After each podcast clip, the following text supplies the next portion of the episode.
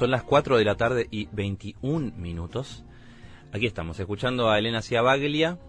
La escuchamos con Fede Araujo un poquito en el primer bloque, pero ahora nos metemos en cuestiones más nuevas. En este Abre, que abre Ruta del Aire, el disco de Elena, que está ya generado pronto, pero que, como contabas un instante, irá mostrando de a poquito, canción por canción. Elena Ciabaglia está en línea. Vamos a volver a hablar con ella en este programa después de un tiempo. Elena, ¿me escuchás? Sí, te escucho. ¿Cómo andás, Mateo? ¿Todo bien? Todo bien. Re contenta de estar eh, en tu programa otra vez. Bueno, este, el gusto es enormemente mío y el, la gente entenderá que ese- esa suerte de delay que hay es porque Elena está lejos. ¿Por dónde? Ahí va. Ubicanos en tiempo y en, en espacio más que tiempo en realidad. Bueno, eh, estoy eh, cerquita de París. en, yo le digo las lilas, pero en realidad es las lilas. Eh, bueno, es muy cerquita de París, es como, en- digamos, en la, como un poquito en la periferia, pero pero es a unos minutos de París.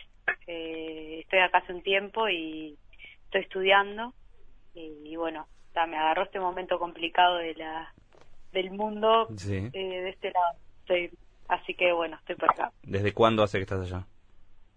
Mira, eh, me vine a finales del 2017. Bien. He ido a Uruguay también a pasar algunas temporadas, Sí. eh, eh, un poco largas, otras más cortas, y pero siempre volviendo para acá. Eh, ¿Y qué, qué fuiste a estudiar allá?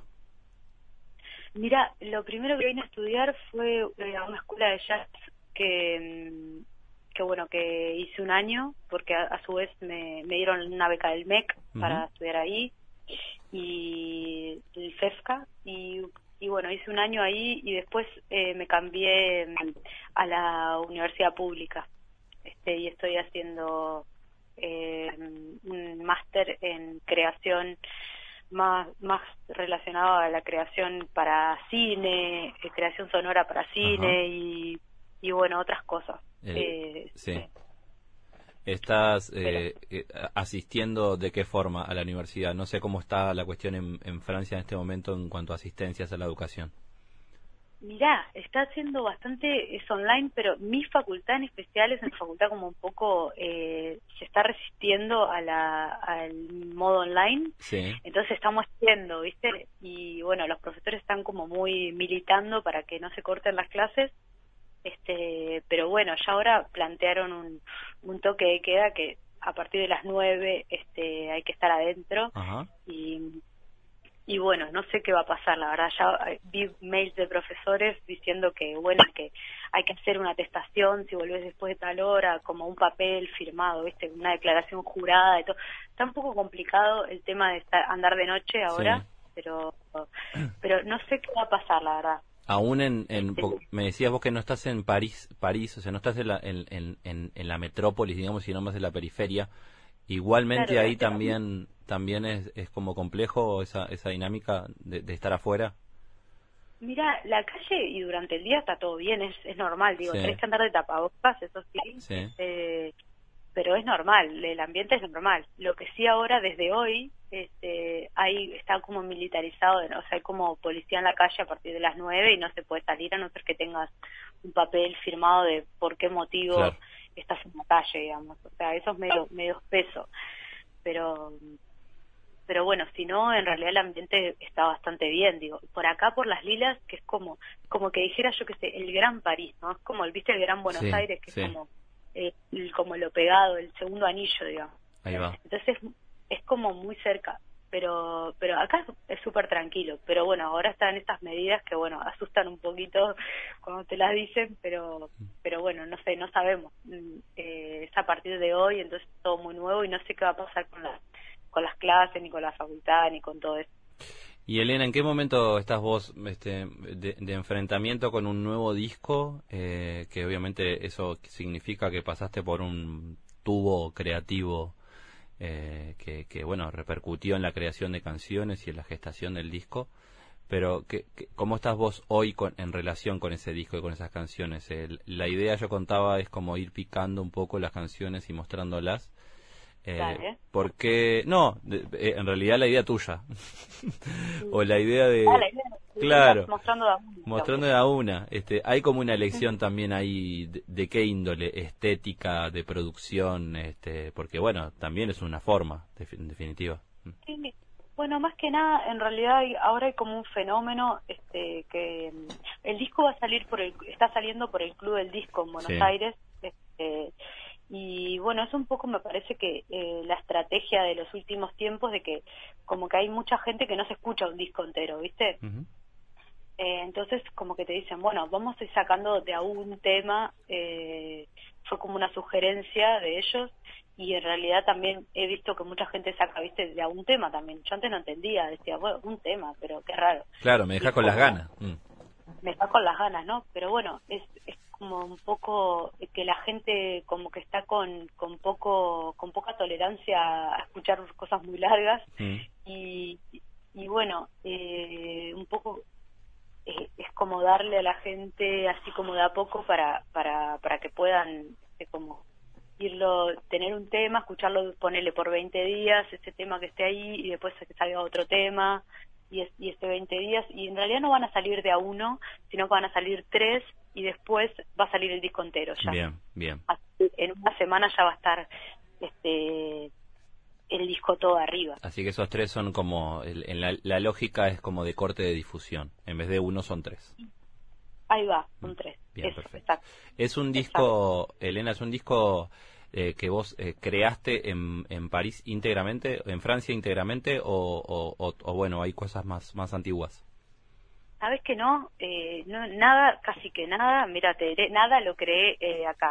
son temas que yo ya había grabado en otras oportunidades, no les había encontrado la vuelta a los arreglos, este, y bueno, lo que sí me pasó ahora, bueno, hace como un año y pico me dieron un Fonam y, y, decidí bajar este, algunos temas que ya tenía grabados pero no editados y volver a hacerlos, volver a grabarlos. Este, no son temas tan tan nuevos, incluso tengo como otros otros temas que estoy grabando ahora que son como más recientes, que los estoy grabando yo sola. Este, y, y bueno, entonces esos temas fueron como, como como que volví a, a, terminé de cerrar algunos temas que estaban como como ya hechos, ya compuestos, pero viste que como la composición tiene eso que haces el tema, ponerle, a mí me pasa, ¿no? Haces el tema y tal, el tema está hecho, pero por ahí demora tiempo en, en encontrarse cuál es la instrumentación, quiénes son los músicos que van a tocar, dónde lo vas a grabar, cómo, eh, bueno, y todo eso me llevó como, como un proceso largo. Entonces, justo el otro día Jimena Bedó me, me recordaba de este tema Abre, la primera vez que lo toqué en vivo, este, y me reemocionó que ella se acordara este, de esa, esa primera vez que, que lo toqué en vivo, que fue ahí en el ex Wambia, hace como cuatro años. En el chamullo. Mm. Ahí va, en el chamullo, y lo toqué tipo en el piano, así como una versión re distinta, yo sola, mm. este, algo como era como el, viste, el, tema re bruto así, y, y, después como que demoró un buen tiempo en, eh, en caer en mí la ficha de cómo quería que sonara ese tema, o bueno, esta versión que está grabada, capaz que después hay otras, ¿no? Pero eso, son como temas que, que fueron quedando para atrás, y también hay algunas versiones, ¿eh? De temas de otros. Bien, este, ya me contarás un poco. Y, y porque recién me decías que, bueno, un, claro, hay una etapa que es la creativa de base, digamos, la primaria, que es el armado de la canción, que eso a veces, este, supongo que utiliza, lo, más habitual en todo caso es que el cantautor, la cantautora, o el creador, en realidad la creadora, eh, utilice o, un piano o una guitarra para darle como la, la, estructura armónica a la, a la canción pero después hay que tomar como otro tipo de decisiones que son más de producción este, musical en cuanto a qué instrumentación va a acompañar el, este, e, ese tema y cómo se va a grabar. ¿Qué, qué, ¿Cómo fue? ¿Hay una cuestión identitaria en el disco este, que, trataste de generar también para esa decisión en cuanto a la instrumentación general? ¿Hay, ¿Qué dificultades te encontraste allí? Porque no es, no es fácil determinar, bueno, qué precisa una canción este, instrumentalmente. Sí, este, mira, hay como, como mm, cierta instrumentación que es bastante constante en el disco, que es guitarra, eh, contrabajo, batería y voz, ¿no? Es como poner, podría ser perfectamente un cuarteto de jazz, ¿no? Este, es como que medio tira para ese lado, pero después hay, hay algunas canciones que son a dúo. Por ejemplo, hay un tema que es el próximo que va a salir, que es a dúo con un Rhodes que toca Hernán Peirú, que realmente quedó muy hermoso lo que toca él, mm. este, el Chan. Eh, y bueno, eso, hay temas que de una yo digo, pa, esto es con piano, ya está. Eh, y, hay, y, hay otros que, por ejemplo, abre hasta que no empecé yo a tocarlo en la guitarra, no, no me había dado cuenta que, que era un tema que daba más con la guitarra, ¿viste? Entonces yo empecé también como a meterme más en el mundo guitarrístico eh, hace, hace algún tiempo y, y me di cuenta que, que ese tema iba mucho más con guitarra, eh, por lo menos en, en, mi, en mi percepción de hoy, ¿no? O sea, capaz que, no sé, después cambio, pero pero como que fui de a poco encontrando el, el ambiente de cada tema y también con ayuda de, de, de, gente que trabajó en el disco también, ¿viste? Sí, claro. Eh, este no sé por ejemplo el mismo los músicos eh, influyeron mucho esto para para decirme pa acá capaz que hace falta tal instrumento o acá hace falta tal otra cosa o acá está bien así solo estas dos cosas no imagino un Fabricio Rossi aportando mucho a la causa. Fabri también aportó mucho, no, o sea, obviamente no solo la mezcla, sino que también estaban las grabaciones, mm. que fue muy loco lo que pasó con Fabri, porque Fabri estuvo acá en París, eh, se quedó en casa y yo le conté que había ganado el FONAM, no sé qué, que andaba media este perdida con el tema de la producción de ese disco y me dijo, bueno, yo me copo a, producirlo este y fue medio espontáneo, así que estuvo acá, le mostré un poco los temas, pero no fue ni que lo contacté ni nada, sino que vino como a quedarse a casa y le y charlando surgió y, pintó como espontáneamente eh, trabajar en equipo y, y nada, y a su vez todo también los músicos, como te digo, y, y también este yo misma después de escuchar la grabación, por ejemplo, Abre es un tema que le agregué coros, viste que no, no tenías todos esos coros que tiene después, te los agregué acá en casa. Este, con todo esto de la, de la de la pandemia, qué sé yo, me compré un micrófono y me puse a probar, ¿viste? Y me compré una tarjeta y me puse a probar de grabar acá.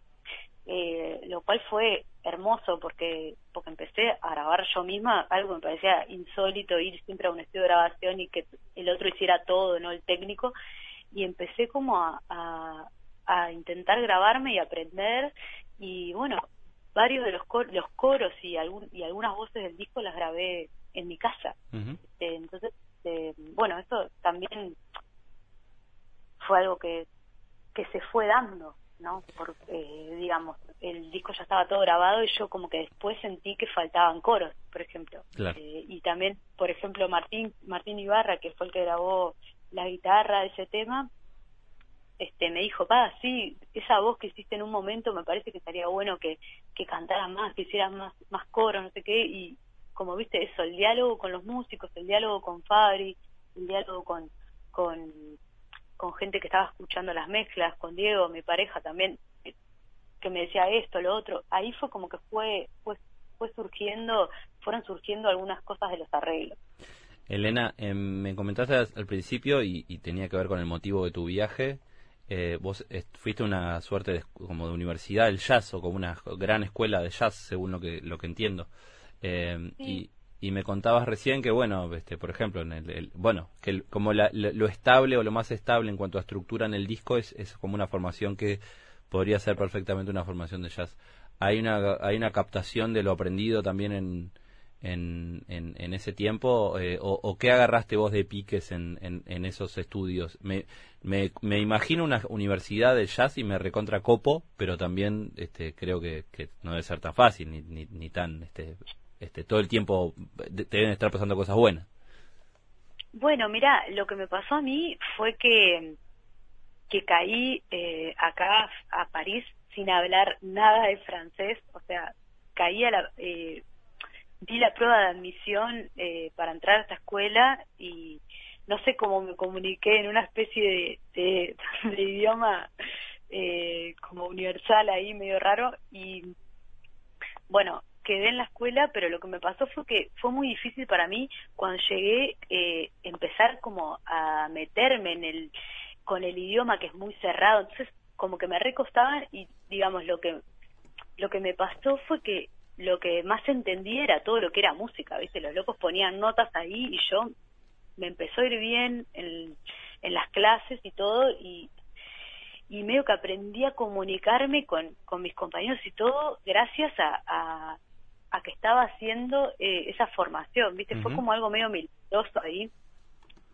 Eh, digo, sufrí un montón, porque eso, ¿viste? Cuando cuando podés, eh, intentás decir algo y no te sale, intentás decir algo que, que, que, que no, es como o sea, pero bueno, estuvo buenísimo y, y nada, y la escuela en el momento yo no sé, no me, me parecía como que como que bueno, no sé, qué estoy aprendiendo acá, son todos re, mucho más jóvenes que yo, no sé qué, pero después sabes que bueno, un tema del disco es eh, You Don't Know What Love Is, que es un estándar de jazz, sí. y la, verdad que eh, hubo algo que como que me quedó ahí, incluso este como que empecé a escuchar pila de jazz y empecé a escuchar como este muchos instrumentistas de viento que como que me como que me rayuron para para pensarme yo como cantante viste eh, bueno cantantes también no pero como que se abrió en mí como una puerta hacia la improvisación un poco hacia lo que era L, ¿me escuchás? Bueno, se cortó un poquito. A ver, vamos a escuchar un poquitito de música y tratamos de reconectar a.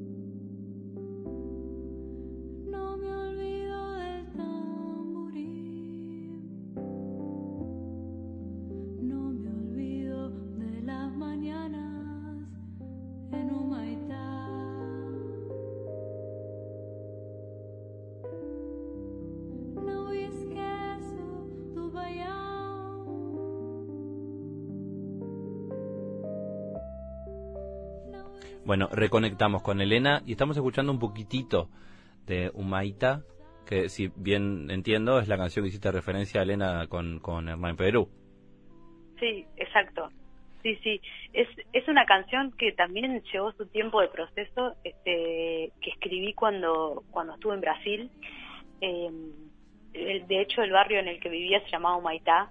eh, y bueno, es un poco, habla un poco de, de bueno, de, de mi estadía por ahí y nada, que, que esto fue como en el 2014, ¿viste? Entonces eh, como que tuvo un buen tiempo y es un tema que la verdad que no he tocado casi en vivo eh, y eso, nunca lo había grabado ni nada, tenía un, demo ahí que había hecho eh, hace un tiempo con Pájaro Canzani, que había quedado bueno la verdad, pero me, me llamaba a hacer otra cosa para, para hacer, para ponerlo en un disco, ¿viste?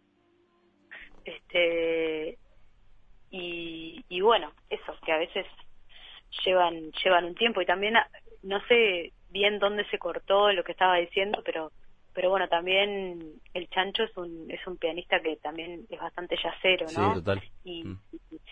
y bueno este tema tiene como ahí como una cadencia medio brasilera pero también tiene como un aire medio yacero y Ujú. el rode no y, y no sé qué y bueno y, y el ambiente que se le dio ahora es medio medio así no también es medio raro que haya un rode sin bajo. Mm. y pero bueno eh, pero está lo escuchamos y quedó bueno y dijimos está será que agregarle algo y bueno no no hay que agregarle nada está bueno así y y ta. Y al final viste eso cierran las cosas cuando uno las escucha y, y como que ta las quiere volver a escuchar y volver a escuchar no sé. Mm. No sé bien si me explico No, perfectamente. ¿Cómo te llevas con el francés? Supongo que ahora ya Bueno. bien. Mm. Sí, hablo, hablo. El otro día estaba escuchando a Cavani hablar y él, la- él la- habló para sus fans, ¿no? Sí. Y eh, me sentí reidentificada porque yo hablo, Eh. hablo, qué sé yo, hablo ur- como uruguaya, uruguayamente. él, un poco mejor capaz. Con un, tengo un par de, de palabras más eh, que relacionadas a la academia, pero pero ponele que hay algo en el no esfuerzo por por este por pronunciar que me pasa mucho viste a veces veo amigos que son también uruguayos hablando y me doy cuenta que como que hablamos como como si fuera uruguayo pero pero francés pero con acento totalmente uruguayo sin sin hacer como todas esas sutilezas que tiene el francés. Claro. Mm. súper difíciles viste y tal y yo me doy cuenta que ahora me puedo recomunicar y hablo y entiendo eh, entiendo todo viste pero pero bueno tengo esa como esa esa forma de pronunciar bastante marcada bueno tenés clases en francés supongo mm. sí sí todas las clases son en francés sí y, mm, y, te, y te tienta, has pensado como hasta por una cuestión lúdica, capaz en algún momento, este, cantar y grabar alguna cosa en francés? Sí, sabes que sí. Eh, bueno, en la otra vuelta estuvimos hablando así, medio en joda, pero pero pero también en serio con, con Gravina, de hacer unos cosas en francés y no sé qué, como que no, nos copamos con eso, no sé cuánto, porque él viene todos los años a Europa, este año no, por, por, todo esto, ¿no? Pero todos los, los veranos acá, mm. a laburar con el tango y eso, y como que me, me dieron un cacho de ganas de, de, ponerme a cantar algunas cosas en francés y cantar un poco de tango, que la verdad que no, no es lo mío, no es lo mm. que no es lo que hago, pero pero me, me han dado ganas, sí. Capaz que, que bueno, que, que para el, el próximo trabajo, así que presente, puede ser que, que me mande algo en francés. Me quedé pensando y hablar en serio con Gravina es una contradicción en sí misma. claro. Sí. por eso. Este, y bueno, Ele, eh, hay algo que te pasó también, no tanto, es que es que fuiste madre, ¿no? Eh, y, bueno, y contame también hasta, no obviamente en cuestiones de la intimidad, por supuesto, porque no van al caso y pues, son tuyas y de ustedes, en todo caso, familia, pero también hay un impacto que a veces de esas cosas que son tan importantes y trascendentes y que te modifican la vida en, el, en un sentido artístico o en, un, o en el campo tuyo que es el creativo. ¿Lo, ¿Lo percibís como de algún modo concreto ahí? Sí, yo lo repercibí. Este, eh, me, o sea, hubo un cambio para mí en, mi persona muy grande después que nació Carlos. Eh, y, nada, me siento como, eh, lo que me pasa concretamente es que, bueno, obviamente tengo mucho menos tiempo para todo lo que es componer, este arreglar, todo, todo lo que es el trabajo de, sentarse y hacer, ¿viste? Eh, y nada, y me y me ha desarrollado como, como una especie de, de, sentido ahí eh, raro que es de aprovechamiento de los pequeños tiempos y de, mm. los, de los pequeños espacios, incluso estando con él, ¿viste? cantándole y cosas así, de grabarme, de empezar a grabarme cuando le cantaba para dormir y cosas, tengo muchas grabaciones de los primeros meses, este, pedazos de canciones, cosas que, bueno, algún día cuando tengo un poco más de tiempo capaz que lo traduzco a algo, pero, pero nada, me ha desarrollado mucho este eso, como usar los momentos cotidianos para, o sea, transformar la vida un poco en, en estar creando, porque porque claro, lo que pasa cuando uno no, no tiene tantas obligaciones como un hijo, ponele, o una familia, es que tenés todo el tiempo, te levantás, te haces un mate, mm. pensás 30 boludeces y después este, te pones a ver si te sale el verso y no sé qué, o te quedas hasta las 8 de la mañana despierto, despierta. Pero está, ahora como que tengo que, que usar otras herramientas y a veces también me he dado cuenta que el cansancio extremo y obviamente que el amor por él también me ha dado una especie de inspiración nueva y, muy diferente que, que, que es increíble. Porque es un amor nuevo. Claro, es, es como es como estaba un romance ahí, un amor helado que, que, no tenías ni idea y que, y que bueno, que aparece ahí, viste, yo antes veía que la gente ponía cosas de sus hijos o, o cosas, no sé qué, y no entendía mucho, pero pero hasta que no te pasa y no te das cuenta este, de la importancia de ese vínculo, ¿no? Y de mm. cuidarlo y respetarlo, el vínculo y qué sé yo. Este, y nada, y la verdad que es muy inspirador este, para mí ha sido muy inspirador todo, desde el parto hasta, hasta ahora, que pasó un año y pico. Eh, ha sido, la verdad, eh, para, para todo el tema en contacto con mi creatividad y con mis sentimientos, ha sido, ha sido digo, positivo. O sea, está obvio, está todo al lado de no dormir y todo eso, ¿no? Pero pero más allá de eso, eh, ha estado buenísimo porque ha sido como una, una nueva puerta, digamos. Bien, me alegra, me alegra sentirlo de esa forma, y que, lo sientas de esa forma sobre todo. Este, L, eh, ¿cuál es tu, más allá de circunstancias hoy pandémicas, etcétera, tu, tu plan de, cronograma con el disco y con tu música de acá en adelante en cuanto a presentaciones posibles o, o bueno, ¿qué, ¿qué tenés pensado? Bueno, mira, lo que tengo como medio fijo es, una presentación de la Zabala Muniz para marzo, que todavía no se sabe bien qué día va a ser.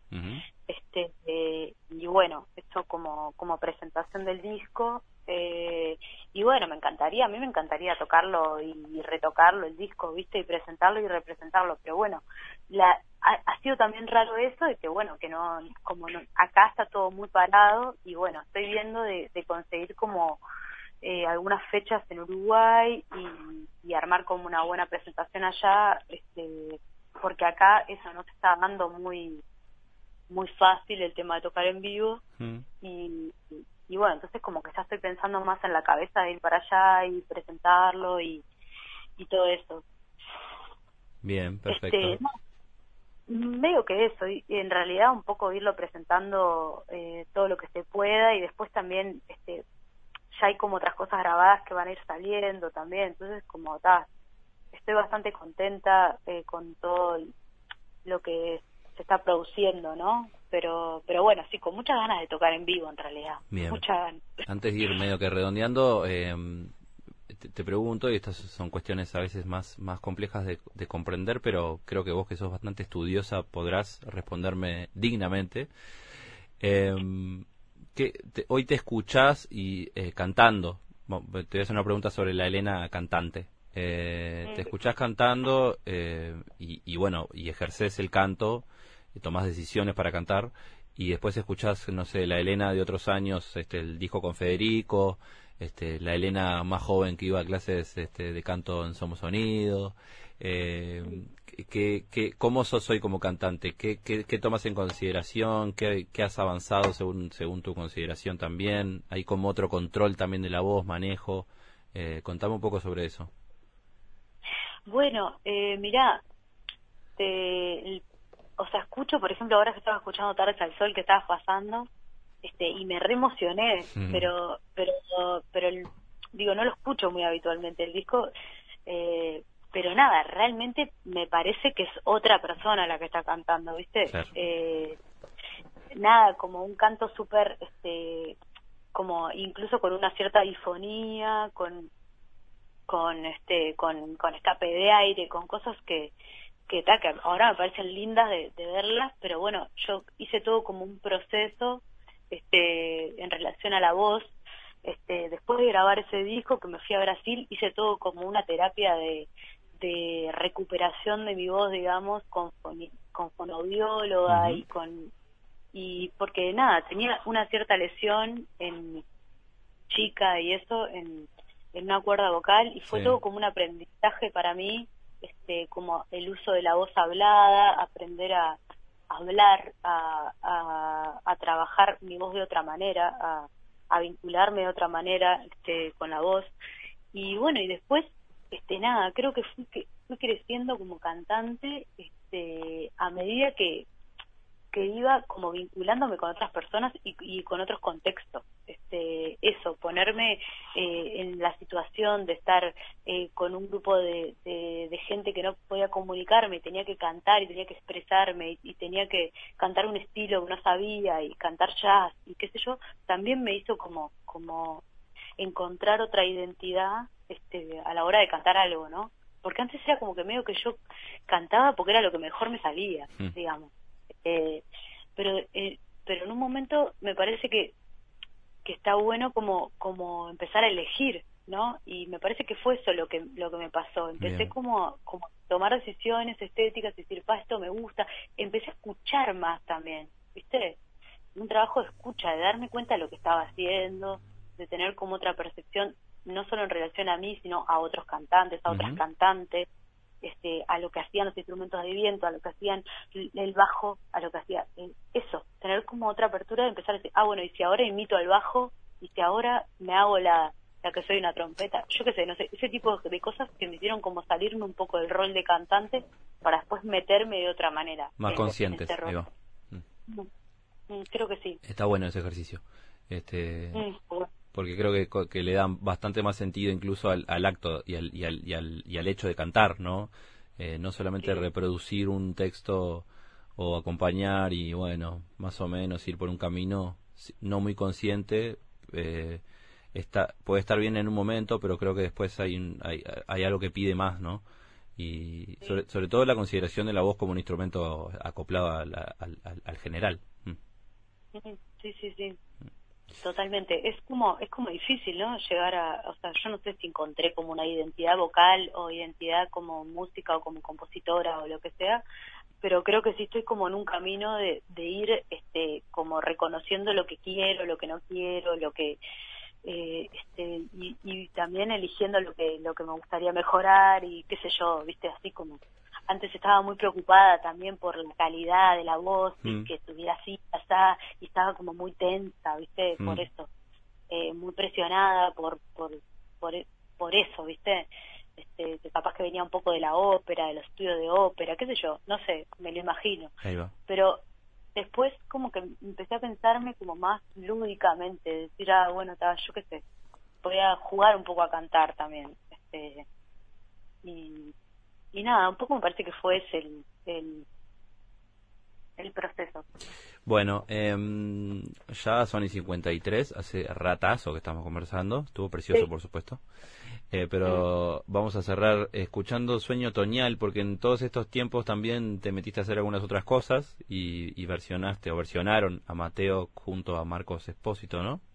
Sí, sí, sí, total. Estuvimos también con un poco en vínculo por eh, también online, ¿viste? Porque Marcos está acá en Barcelona y, bueno, nos contactábamos, yo estaba haciendo algunas cosas y pintó hacer un dúo medio así y bueno, ahora estamos haciendo otras cosas nuevas y ese tema lo sacamos hace poco, una versión de, Sueño Otoñal, que es un tema hermoso. Eh, y nada, quedó lindo la verdad, fue fue una fue, fue todo un desafío versionar a Mateo que está que es muy difícil. Fue todo muy difícil. Mm. Fue un laburo eh, que parecía en un principio estaba a cantar esta canción de Mateo y después fue como meterse ahí de lleno ver realmente qué era lo que estaba pasando y, y cuáles eran las elecciones ¿no? que queríamos tomar. Bueno, te mando un abrazo, te agradezco un montonazo y espero este, más canciones y el disco completo. Dale, bueno, nos hablamos pronto y muchas gracias por el espacio y, y por la entrevista. Bueno, abrazote. Allí pasó, allí pasó Elena Ciabaglia desde las Lilas, afuera, por las afueras de París. Vamos a escuchar Sueño Otoñal, canción de Eduardo Mateo, versionada por Elena junto a Marcos Expósito, y en instantes volvemos.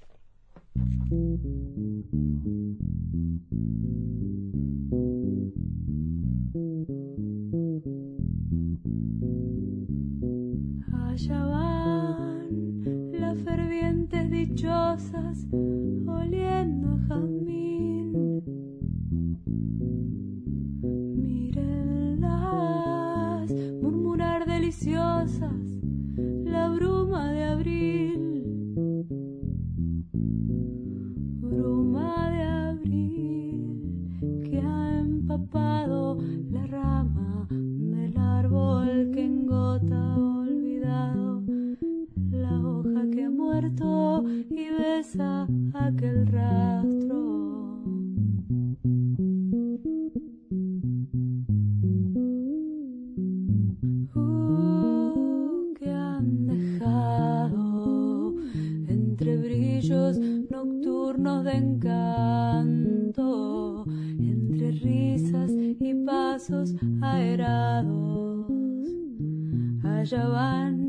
las razones locas que viven en mí,